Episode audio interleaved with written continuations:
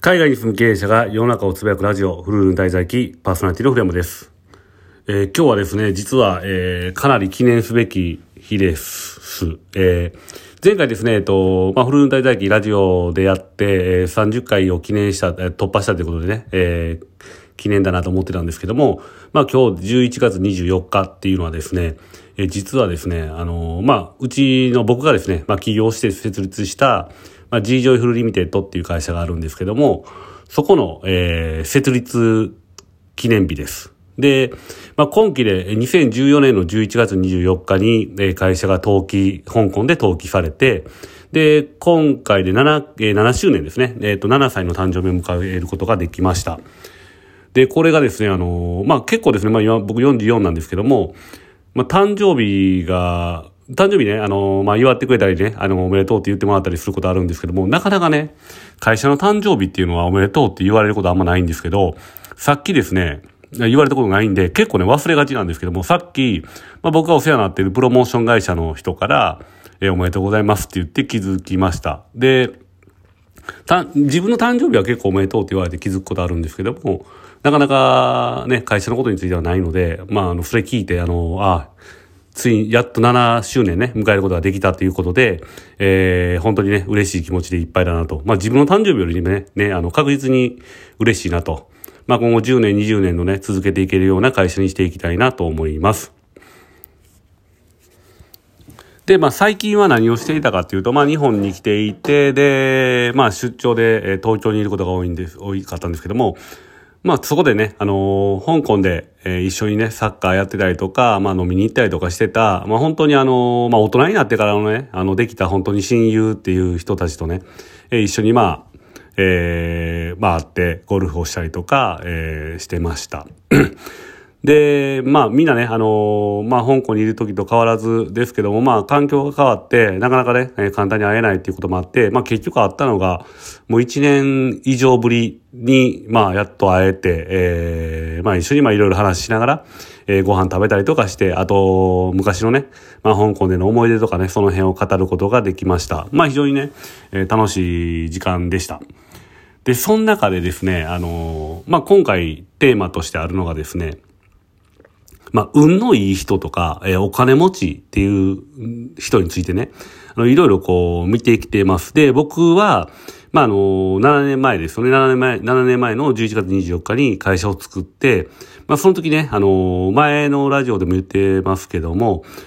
まあ何もね、ノーアイデアで起業したんですね。まあその時っていうのは、あの、まあ会社の組織が大きく変わって、で、自分が抜けるタイミングとしてはもうここしかないっていうところ。あとまあ自分自身が、まあ今、前職にね、前職でいて、えー、こっから先何かしたいことがあるかとか、何ができるかって考えたときに、まああまり目的もなかったので、新しい一歩を踏み出したいっていうのと、まあ親父がね、もともと自営業やってた人間なんで、僕もね、いつか起業しようっていうのがあって、2015年までには起業したいっていうのもあったので、まあそのタイミングで、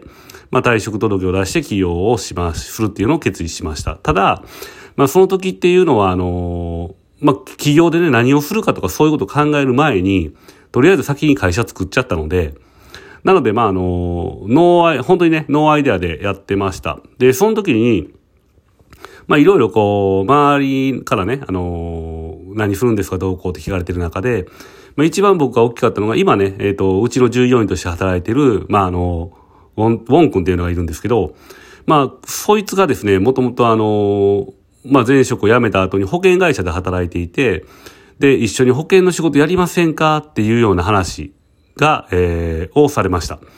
で、まあ、そこでね、あの、まあ、保険の、保険のね、あの、会社に入るって言っても、まあ、資格がいるんで、勉強しなくちゃいけませんと。で、試験がありますので、試験の用紙、えー、持ってきますって言って、じゃあ一応じゃあ見てみようかっていうので持ってきてもらったんですね。で、その持ってきてもらった書類がですね、まあすべてまあ中国語で、で、本当にもうどれぐらいって言ったのかな、もう、まあ、まあ国語辞典の半分ぐらいの大きさの書類をね、えこれテストペーパーだと。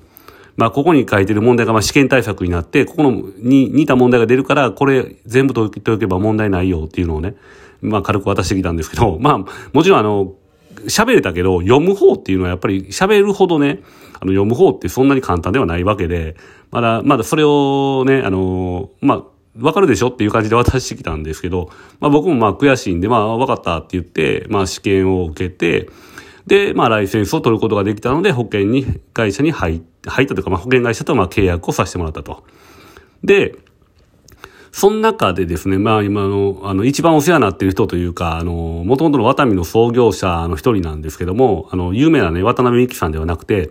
えー、本当に影のね、あの、ワタミを作った人って言われるね、まあ、K さんという方がおられるんですけども、まあ、その人が、あの、まあ、保険をね、あの、買ってくれたんですね。で、まあ、それも、あの、億単位の保険なので、なかなかですね、あの、まあ、普通の、ね、保険会社に勤めてる人間が、まあ、自分の保険人生の中で一回取れるかどうかぐらいのね、あの、大きな保険を、えー、買ってくれました。まあもちろんプレゼンテーションの資料とか作ったりとか、いろいろして、で、こういう投資的なメリットありますよとかね、いうことも全部説明した上でですけども、まあそこが一番大きかったです。だから、あの、お金を返してくださいとかいうわけではなくて、保険買ってくださいっていうので言って、で、それでなんとかね、えー、なりました。な、なんていうか、まあ起業して、それが、あの、ビジネスが上向いてきた。まあ資金ができて上向いたっていうね、えー、きっかけでした。で、僕はその人とは、まあ、あの、まあ、香港にいるときはまあ毎月ですね、少なくとも毎月飲みに行ってたし、まあ日本ね、あの、今日本に住まれてるので、日本に行った時は必ず会うようにしてるんですね。まああの僕、大阪があの、地元なんで、大阪メインで動いてるんですけども、東京に必ず行って、えー、その K さんとは、えー、お食事とか、まあいろいろね、あの、ゴルフとかさせてもらうようにしてます。で、その中で、えー、そういう人ってね、あの、どんな、どんな行動をしているのかとかね、どんな風な考え方でいるのかなっていうのをバーって見てて思ったんですけど、まあその方当然ですね、あの、僕らが思うお金持ち、異常のお金持ちなんですね。で、まあ当然仕事は引退してるし、まあ何もしなくてもとあの生活にも困らないし、で、資金は、あの、言ったら、ただ貯金してるだけではなくて、勝手に増えていくように、勝手にじゃないな。勝手にじゃないけど、まあ、増えていくように投資、銀行ですね。あの、まあ、プライベートバンクと言われるところに預けて、で、ね、そのまま、えー、利回りで、利回り、まあその利、利率だけで生活できる、十分生活できるので、普通の多分、さらに、まあ、年収の何倍っていう額が毎年入るので、まあその中で生活してるんですけども、どんなね、あの、考え方なんかってやっぱりですね、あの、すごい前向きというか、あの、そんなね、よし行くぞみたいなそういう前向きではなくて、常に前を向いてるっていうね、えー、感じですよね、一個は。あと、あのー、